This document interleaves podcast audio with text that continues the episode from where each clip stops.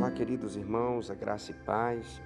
Passando aqui apenas por uma reflexão com vocês, iniciando com uma pergunta: o que é uma vida banal? Né?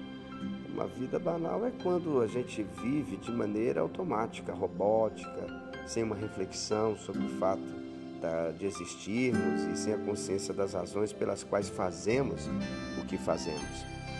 Por exemplo, esses dias agora eu ministrei na igreja tanto em Canaã e é, para a reunião de liderança e falei aqui também já em Goianésia a respeito do propósito da nossa existência no trabalho que nós chamamos de células, grupos familiares. Então, por que, que nós fazemos células? Para que nós fazemos células? É, quais são as motivações que nos levam a conduzir uma célula? Primeiro, nós temos que entender que a célula ela é uma, um objetivo bíblico. A célula é bíblica, a célula é teológica e está na Bíblia. Então nós fazemos primeiro por causa da palavra de Deus, as instruções do Pai. O próprio Jesus, você vai ver como ele esteve 19 vezes está lá citações em referência a Jesus nas casas. E a casa de Pedro era a casa base de Jesus.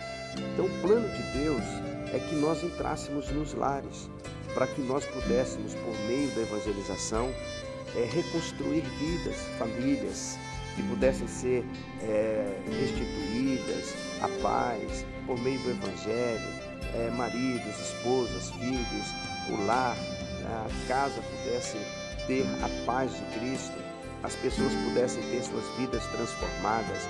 Então, a célula apesar de termos o ideal, o, a ideia de que é o crescimento da igreja, isso vai acontecer naturalmente em consequência a um trabalho feito dentro de um propósito de que entendemos que a célula é bíblica, estamos fazendo algo que é da parte de Deus, é a vontade de Deus, não é apenas para um crescimento numérico, até porque nós compreendemos que vidas é muito mais do que números.